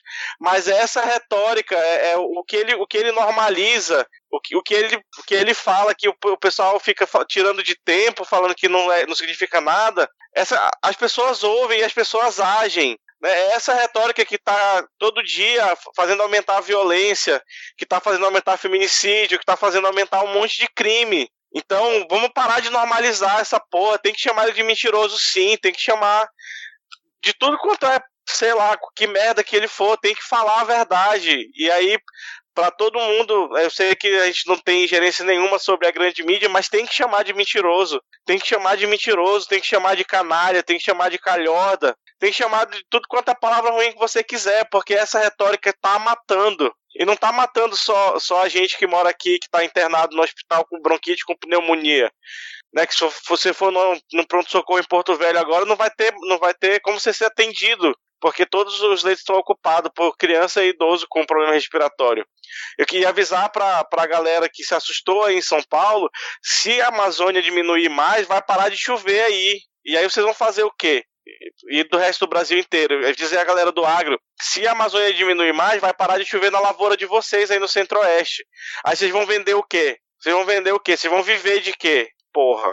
É, é isso aí, Diego. Não, Não tem é, muito é, que é, comentar. É, né? Não, só rapidinho isso. aqui, só, só rapidinho, o Diego, o, o Diego falou da queimar a BR. O vídeo, que eu acho que é o que deve ter relação com o que o Diego falou, né? Foi o vídeo do Brasil mais visto na história do Twitter. Mais de 20 milhões de views daquele vídeo que acho que tem 20 segundos, né? Do carro passando e filmando a, a, a beira da, da BR pegando fogo assim de ponta a ponta assim de, do trecho que ele filma, né? Não sei se é isso que o Diego tinha comentado aí na fala dele, né? Era isso, Diego? Não, é, é o, o negócio do do dia do fogo, né? Que foi na, na em, no, em no, alguma coisa progresso no Pará. Então, mas acho que tem relação com esse vídeo, né? Que foi o mais visto sim, aí da história sim, do Twitter do Brasil. Tem, tem sim. Fala aí, Rodrigo, desculpa aí. É, não, esse.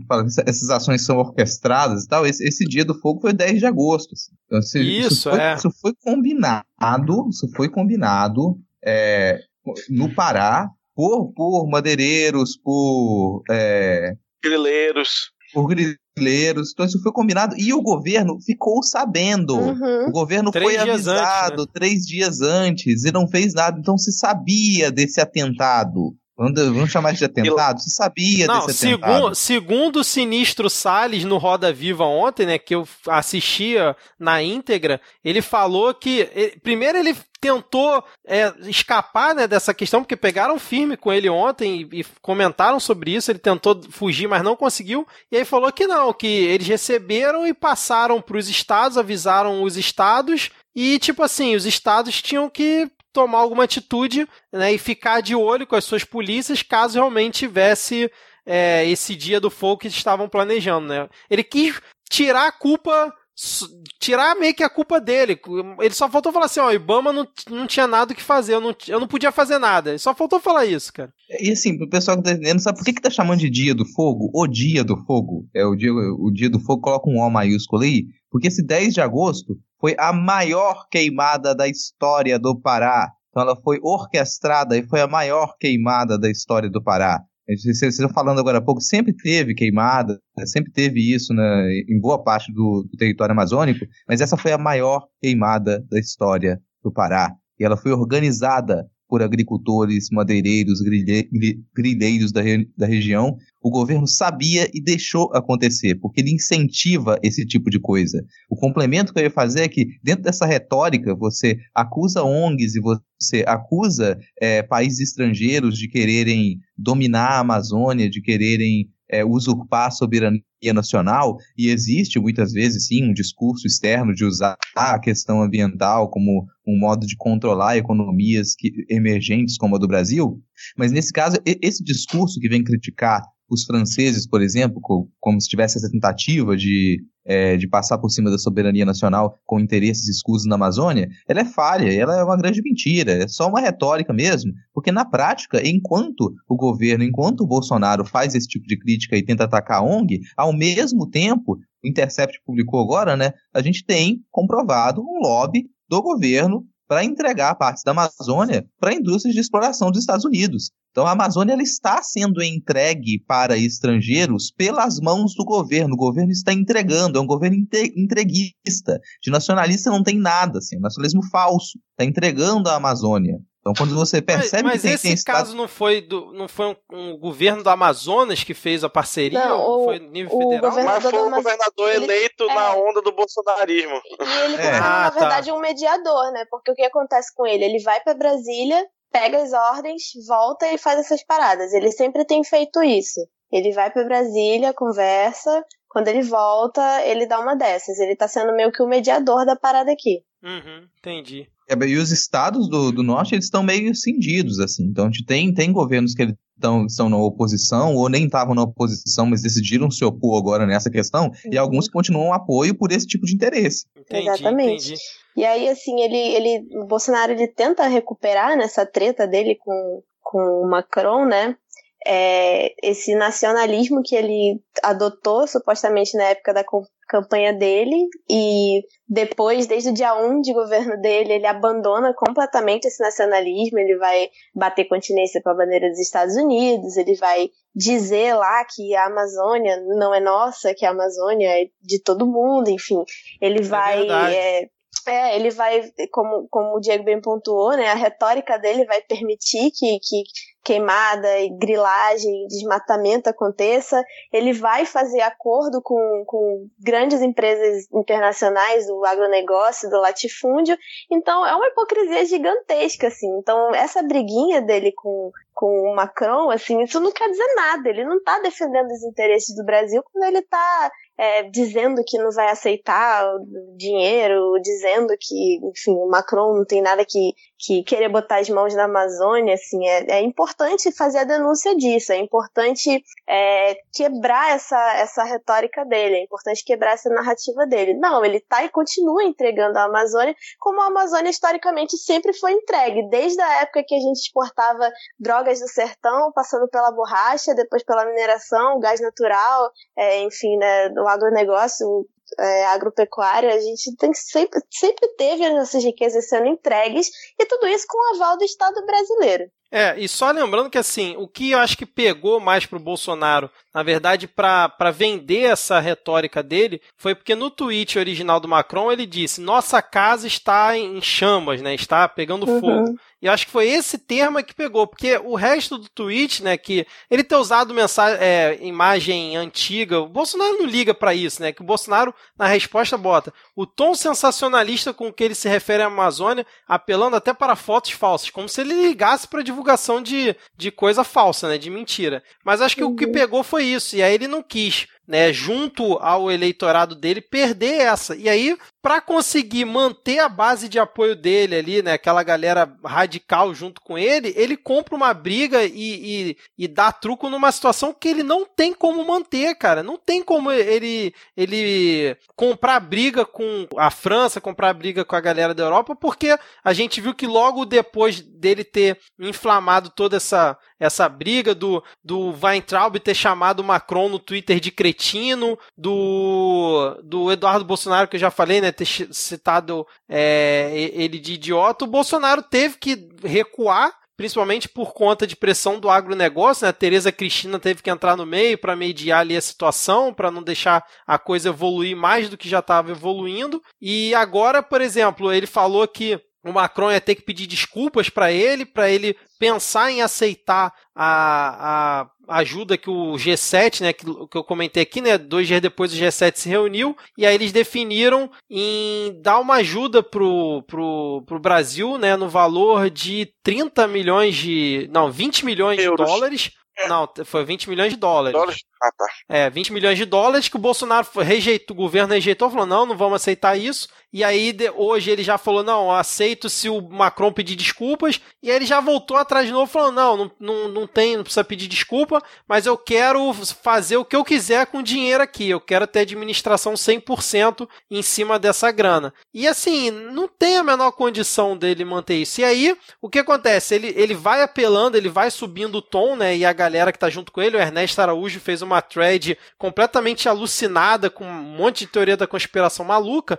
e aí o Bolsonaro faz o que ele sabe melhor, né, fazer, que é ofender as pessoas. Aí ele vai num tweet, num comentário num, na página do Facebook dele oficial, em que um alucinado lá bota a comparação do Bolsonaro com a Michelle Bolsonaro e do Macron com a esposa dele, que para quem não sabe, a esposa do Macron acho que é 20 anos mais velha que o Macron, alguma coisa assim. E aí bota, ah, tá aí o porquê que o Macron tá pegando no pé do Bolsonaro. E aí o Bolsonaro vai e comenta, kkk não humilha. E aí, obviamente, tiraram print, isso virou notícia internacional E o Macron, eu, eu, vou deixar o link na descrição do episódio, dá uma declaração lá no já no último dia do G7, dando um, um tapa com luva de pelica no Bolsonaro, né? Porque ele.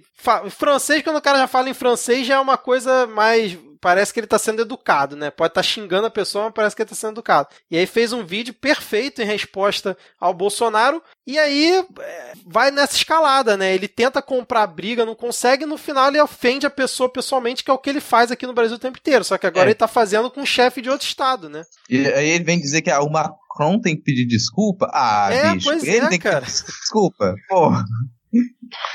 Aí só trazendo aqui rapidinho um quebrando notícias, Agora saiu, agora às 10h53 horas de Brasília, que o governo aceitou 10 milhões de libras do Reino Unido.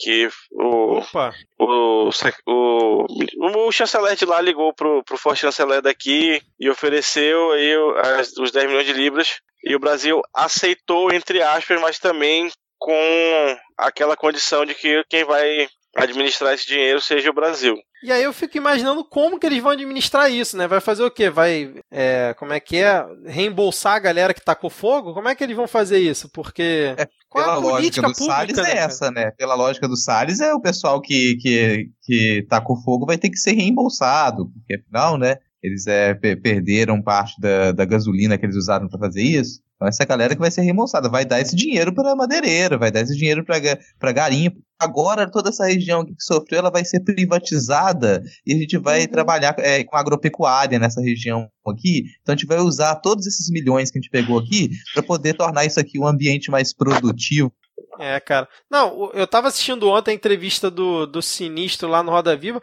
e, cara, ele é muito com os trejeitos do Alckmin, né? Ele é realmente um. É, como é que é? Um discípulo do Alckmin, né? Ele, é, ele é uma árvore é de chuchu, né, cara? Ele é o pirulito de chuchu, é o picolé cara, pequeno. Assim, ele, Não, é, acho que ele é, é uma árvore de chuchu, né, cara? É, um criminoso condenado, sabe? As pessoas têm que perceber, o Sinistro Salles é um criminoso condenado, ele é condenado por crime ambiental, ele tentou facilitar a abertura de garimpo no Rio Tietê, sabe? Ele falsificou documento em São Paulo para poder liberar garimpo no Rio Tietê, em local de preservação. Ele tentou modificar mapas, modificar mapas de proteção da cidade. Ele já foi condenado por isso, sabe? É esse cara que está como ministro do Meio Ambiente. É, é literalmente Inclusive, tá inelegível por três anos. É, não só um criminoso ambiental, mas também improbidade administrativa, né? E, e crime de responsabilidade. Está inelegível por três anos. Sim. É esse sujeito que trapaça as pessoas, a maioria talvez não perceba, não sabe, não conhece esse advogado, não conhece o tipo de coisa que ele faz. É esse, é essa, por isso que a gente chama de sinistro, antiministro, é, uma, é, é, um completo descalabro, é uma loucura esse sujeito tá lá. E eu fico mais assustado ainda agora há pouco da gente comentar que a gente está sendo defendido pela Tereza Cristina, que é mais uma criatura maligna, sabe? Uma criatura maléfica, sabe? Deus me leva, Asta Xeram me leva. Que, que mundo que eu tô que a gente está sendo defendido pela Tereza Cristina? Não, e a gente tem também, é, é, a gente tem também é, as pautas de, da população indígena nas mãos da Damares. Olha só como a gente tá. A gente tem esse chanceler, a gente tem o Sinistro, a gente tem a Tereza, a gente tem a Damares. Essas são as pessoas que estão né, ocupando os espaços relacionados à Amazônia e aos seus povos. A gente está muito lascado. Não, e o melhor do Sinistro Salles ontem no Roda Viva foi ele falando que o ministério dele não tem dinheiro, que o Ibama não tem grana, e aí perguntaram sobre e a tropa de elite do, do Ibama, por que, que vocês não acionaram? Aí ele, não, mas na tropa de elite do Ibama só tem 13 pessoas, e não, não tem como, tipo assim, nunca tem como, né, fazer nada, né? Ele quer justificar que ele já não faz nada e que nunca tem como. E aí ele, fa ele fala que não tem dinheiro, mas ele rejeita a grana de fora, né? Ele fala, vira e mexe que a imprensa mente, mas durante a entrevista ele usou várias referências da imprensa para pautar a fala, a fala dele, de coisas que ou ele não estava sabendo, de coisas que ele viu na imprensa e aí ele ia tomar alguma atitude. Então, assim, é um. Cara, ele. Acho que ele deve ser o pior ministro que a gente tem, cara. Eu começo a concordar assim, com o Rodrigo agora. A gente falou do, do Fundo Amazônia agora, que as pessoas não lembram desse detalhe. O Fundo Amazônia ele foi retirado especificamente porque o Salles queria pegar esse dinheiro que vem da Noruega, que vinha da Noruega, que vinha da Alemanha, e entregar esse dinheiro para agricultores, para fazendeiros, que eles não podem invadir terras indígenas e terras de reserva, e como eles não podem invadir e roubar terras indígenas, explorar terras de reserva ilegalmente, ele queria dar esse dinheiro para eles como um ressarcimento, porque eles não podem cometer crimes. Opa, você não pode cometer crime, toma aqui esse dinheiro para você, uhum. agricultor criminoso. Ele queria fazer isso, a Noruega e a Alemanha não aceitaram e acabou e retiraram o fundo, né? Então é, é esse o tipo de pessoa de quem a gente está falando. E ele vem e me diz que não tem investimento, que o Ministério está sem dinheiro. E ainda bem que está sem dinheiro, porque se tiver dinheiro no, no, Ministério com ele lá, esse dinheiro vai para a mão de criminoso, esse dinheiro vai para a mão de madeireiro ilegal, esse dinheiro vai para a mão de grileiro, de garimpeiro ilegal. É isso que vai acontecer. Então é melhor que ele não tenha ainda, porque ele conseguiria fazer coisa pior. É, e aí complementando o recuo que o Borsalino teve que fazer aí ao longo dessa semana, dessa confusão que ele criou, né? A confusão toda quem criou foi ele, né? Tem que deixar isso claro. É, ele mand, é, decla, é, declarou a GLO, né? E para uhum. poder o exército atuar no combate nas queimadas, né? E para o fogo não se alastrar cada vez mais. E além disso, ele teve que recuar porque é, ameaça, começaram a ameaçar o acordo União Europeia-Mercosul. Né? O Macron falou: ó, se continuar isso que está aí, eu não vou assinar o acordo, não. E aí imagina é, a pressão que não fizeram em cima dele nos bastidores, né? Para ele poder fazer o um mínimo de recuo, que eu acho que não deve ser uma, uma coisa fácil, né? Você convencer ele dele ficar recuando, porque ele ele estava acostumado lá no Baixo Clero a fazer o que queria, então, tipo, nunca teve uhum. essa responsabilidade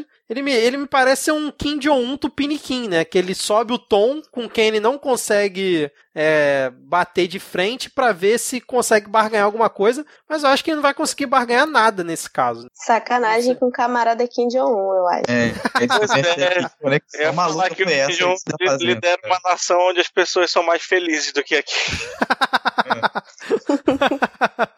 Porra, sei lá, cara, tanto ditador de direita para você escolher aí, sabe? Tanto exemplo de governo autoritário de direita, você vai escolher logo um governo autoritário que não é de direita, só porque, é, poxa, não, né? Tá chamando, ah, então, tá chamando de comunista? Pegando a referência do Kim Jong-un com o Trump, né, recentemente, né, que ele subiu o tom para poder negociar, barganhar e depois afrouxar em relação a ele. Agora uma Mas, dúvida que no eu caso do Kim, no caso do Kim é um caso de estratégia assim, né, de estratégia política. O caso do Bolsonaro, é, tipo, ele falando merda e os assessores falando: "Não, mano, calma, né, é, é verdade. Isso é Kim Jong-un só tem a ganhar, a gente aqui só tem a perder. É. é e o Kim Jong-un tem a arma do diálogo, né, que é a a arma nuclear é a arma do diálogo.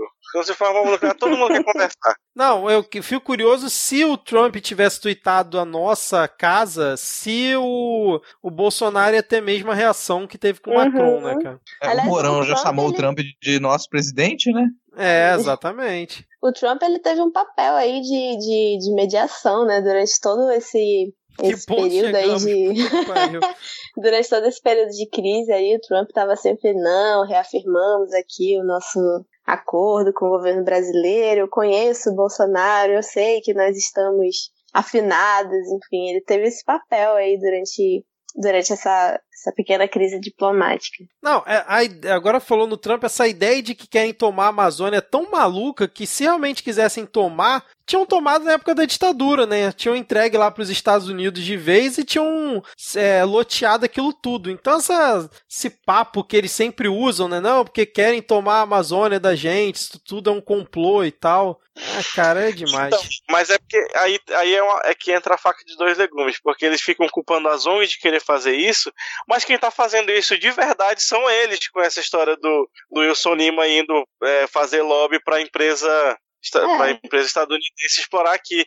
Então, é só para dizer, realmente querem tomar a Amazônia da gente, mas quem está entregando são esse bando de entreguista do caralho. É tipo, é tipo o tweet do Carluxo, os outros que são eles mesmos. São eles Exato. mesmos. Isso, olha só. Exato. Cara, o Carluxo tem uma sabedoria que escapa, mas depois ela. ela vem, né, cara? Ela vem e tudo faz sentido. Aqui, essência, a gente, a gente, a gente compreende. A gente é tava rindo, mas faz sentido, ali. É. Agora, pra, acho que, não sei se vocês querem, querem comentar mais alguma coisa sobre esse tema, acho que a gente já falou, cobriu bastante aqui. A gente é, com certeza tá deixando passar algo, mas eu não é, tô me lembrando. Só pra não, não, encerrar num clima tão ruim assim, cara, vocês estavam sentindo falta de panelaços? Era isso que eu ia falar. A minha é. dúvida é: fa faz sentido ter panelaço? Só adianta alguma coisa, cara? Exceto passar no Jornal Nacional depois? Eu acho que é mais a questão do deboche mesmo, né? Bom e velho é, deboche. Debochar sempre é bom, assim. É, Mas, e passar e... no Jornal Nacional também faz com que as pessoas, pelo menos uma faixa das pessoas, elas fiquem sabendo de algo, né? Nem todo é. mundo tá ouvindo podcast ainda. E assim, é, mostra.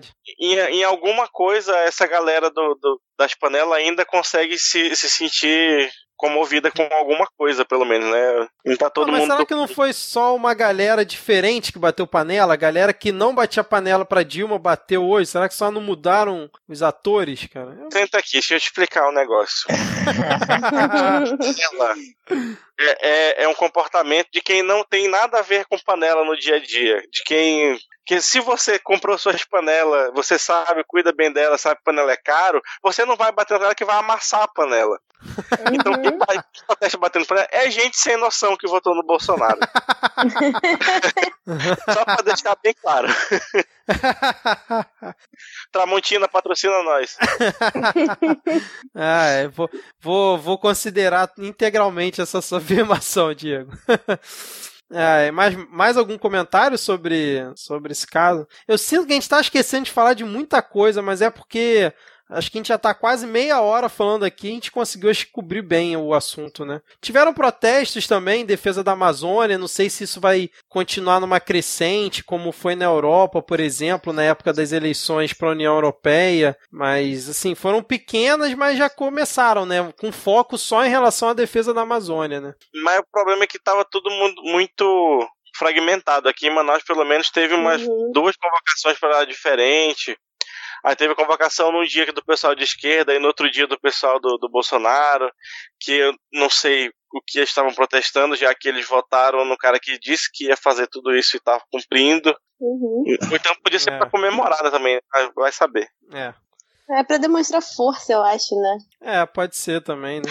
o que não, o que falhou miseravelmente, porque foi fracasso esses protestos. É, aqui no Rio ainda teve uma galerinha e tal, tiveram alguns artistas, mas foi São Paulo foi um pouco maior, mas teve foi assim, pra... do lado do criolo segurando uma faixa e o criolo tá com a cara que me representa tanto.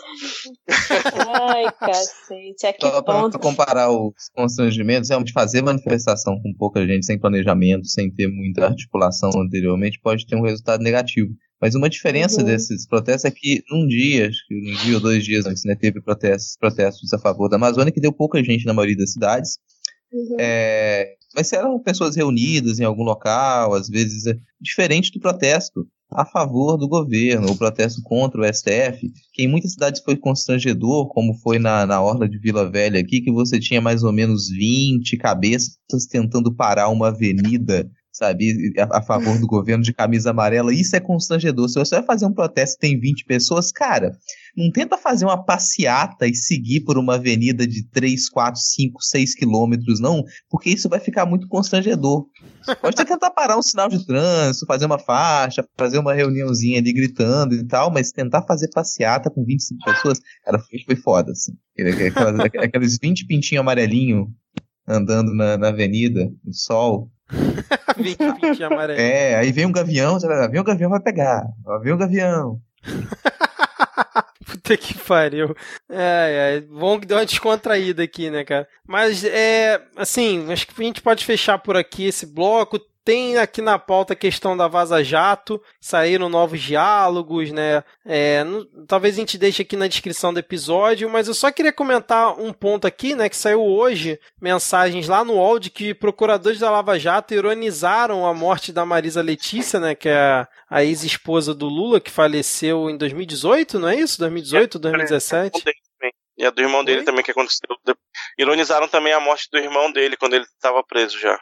É verdade, verdade. E aí o que aconteceu? Além de, assim, do, dos diálogos grotescos que tiveram, né? Uma da, das que estavam envolvidas, que é a, a Jerusa, né? Que é uma das procuradoras é, da Lava Jato, hoje ela, a Jerusa Viesili, ela tuitou pedindo desculpas ao Lula é, pelo, pelo tom das mensagens e tal, e disse que foi um erro. Aí a galera caiu em cima dela falando: olha só, então quer dizer que as mensagens eram verdade e tal. E aí depois ela falou: não, não, não quer dizer que é porque eu admiti que uma mensagem é verdadeira que todo o contexto, todo o resto é verdade tem mensagem adulterada, aquele, aquele velho discurso, né? Mas eu acho que depois dessa, assim, o será que a, o peso na consciência fez finalmente a Lava Jato admitir que as mensagens são verdadeiras? Cara, assim, admitir. Essa, brecha? a essa altura do campeonato não precisa mais admitir, não tá admitindo com atraso, cara. Já foi comprovado por diversos veículos que verificaram não, as mensagens. Não, mas perante a galera que apoia, isso é importante. Essa né? galera que apoia não vai começar a pensar, cara. A galera que tá apoiando isso até agora, assim, você pode, sei lá, você pode cagar na boca desse pessoal que eles vão continuar achando a mesma coisa. Você não vai fazer a menor diferença, sabe? Não vai. É. Isso é a grande verdade. Só gostaria de lembrar aqui uma coisa muito importante, né? Porque, cara, ca cada engodo, que cada, cada armação que o governo e o, o, ministro Sérgio Moro tentam colocar para poder desviar essa atenção, eles somem logo depois. É diálogo maluco forjado com o PCC, né, com, com um roteiro, é um texto horrível, que depois uhum. desaparece. Cadê o Ararahaki? Araraque sumiu é. também, né? Cadê, o, Cadê o Queiroz? Cadê o Queiroz? É, aí, Putz, tipo, os diálogos, então, o suposto material do Araraque foi lá pro STF, cadê? Porque, teoricamente, esse material ele foi exposto lá e deveria ter colocado tudo na mesa, né? Mas talvez, será que tem tudo? O que foi mandado para lá? Porque sumiu. Ninguém mais falou sobre isso, né? Acaba. Então, na prática, a gente tem sim, são os vazamentos que eles foram passados pro, pro The Intercept, que estão sendo analisados pelo UOL, estão sendo analisados pela Veja, estão sendo analisados por uma série de veículos. Isso aí é verdadeiro, cara. Pelo país, é isso aí que é o que a gente tem de informação. Qualquer outra tentativa de, de manipulação que ela vem do governo, ela aparece, explode no momento para o público e logo depois ela desaparece, porque não tem mais o que se noticiar se você começa a investigar aquilo, você vai encontrar um monte de, de, de armação, um monte de, de falseamento da realidade. Então, você, tentem se lembrar de Arara Hacker do mesmo jeito que vocês uh, atualmente se lembram da grávida de Taubaté, que é muito similar. É. Não, bem lembrado, cara. São oito meses tão desgastantes mentalmente, né, pra gente acompanhar esse governo, que o Arara Hacker, que era uma pauta que há duas semanas estava todo mundo falando sobre isso, já ninguém nem comenta mais, né? Muito bem, muito bem lembrado aí, Rodrigo. É, vamos então para a parte das dicas culturais? Ou vocês querem falar mais alguma coisa? Não, nossa, a gente vai conseguir fazer um programa de uma hora e meia, então vamos manter isso, vamos fechar aqui. Né? Então, beleza. Assim, tem é, coisa que... na Vaza Jato aí, mas eu não sei se você quiser inserir, né? Porque tem uma, um desses vazamentos que ele é importante, porque se alguém tem dúvida dos interesses financeiros por trás da Lava Jato, quando você percebe que tipo de articulação que a Lava Jato tinha com é, grandes bancos, isso já ficou exposto também. Então, os grandes bancos eles foram protegidos dentro dos, da, das movimentações da, da Lava Jato, as denúncias, as delações premiadas, que elas envolveriam grandes bancos, isso foi retirado dos processos. Isso foi encoberto. Então tem empresas que elas foram diretamente atingidas, agora outros interesses financeiros eles foram protegidos. Isso já está demonstrado ali também. Então esqueçam, por favor, quem ainda defende a Lava Jato, esqueça. Isso não se tratou de combate à corrupção. Se tratou de, de alguns grandes interesses financeiros lutando contra outros grandes interesses financeiros, e no fundo disso aqui a gente tem uma série de políticos que se ferrou também, que com razão, né, que eram corruptos sim, mas a corrupção ela é um pano de fundo ali. A, a, que se tem de, de grandioso na Lava Jato é uma destruição de empresas nacionais, sabe? É a perda de muito emprego, é o esfacelamento da economia nacional em prol de interesses externos. Se você quer um, um, um, entreguismo muito bem organizado da economia brasileira, você tem todos esses anos de Lava Jato. Olha só, Rodrigo, sempre terminando com um alto clima aqui do episódio. Né? Antes era o Diego, agora é o Rodrigo que, que pega a vez aqui. não, o é, Diego, nem é espera o Diego, o Diego fazia parei, mais. Né? Não é que bom que eu parei, porque significa que parou de ter tanta, tanto massacre, né? É verdade, é verdade. É, cara, é, essa questão da Lava Jato acho que ainda tem, tem que tirar um episódio só para falar sobre isso, porque é, tem muita coisa pra gente comentar. A gente vem comentando ao longo dos episódios, mas assim, debater melhor a, a Lava Jato em si. Não dá as... tempo, não dá tempo, é, o Brasil é. deixa. Pois é, o Brasil não deixa. Não pode, Vitor, porque se a gente fizer isso, a gente vai ser um podcast sério. Não pode fazer isso. Se segura, isso aqui não é lá do Pedro Rio, isso aqui não é, isso aqui não é Foro de Teresina, essa não é podcast da Globo. Não é isso que a gente tá fazendo aqui, não.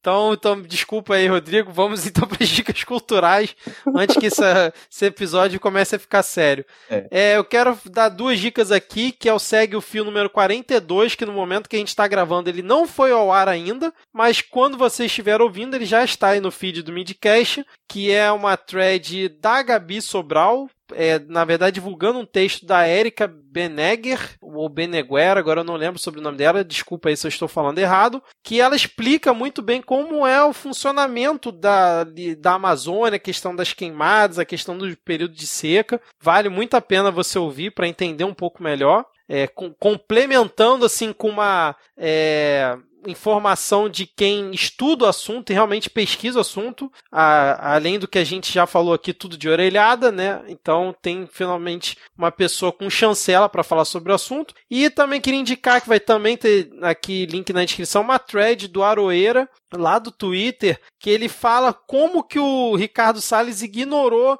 algumas é, oportunidades de ter arrecadação para poder justamente combater ali as queimadas e ajudar a preservar mais não só a Amazônia, mas como outros é, biomas que a gente tem aqui no, no Brasil. Uma thread muito interessante com bastante informação que está relacionada também com o principal tema que a gente debateu hoje, né? É, Diego, o que, que você tem aí hoje para os ouvintes? Eu nada. Nada?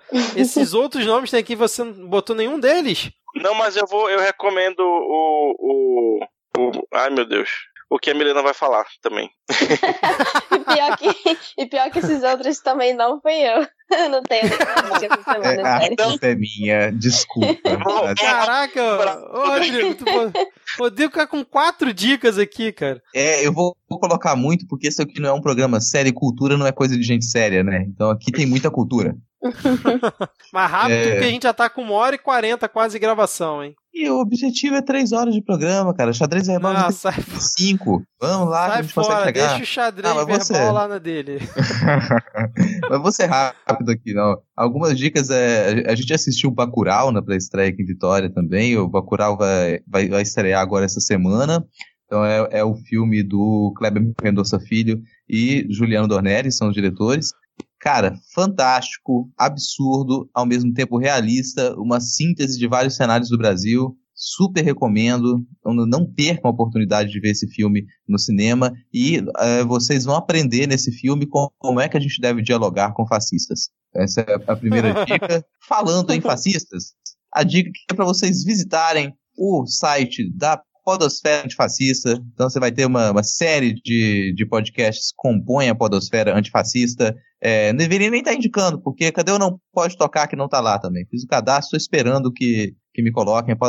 Arroba Podosfera, coloco não pode tocar lá, que eu já fiz o cadastro, mas todos os podcasts que estão linkados lá também, que fazem parte da comunidade, são extremamente necessários. Então visitem o site, assinem e escutem todos os podcasts da Podosfera Antifascista.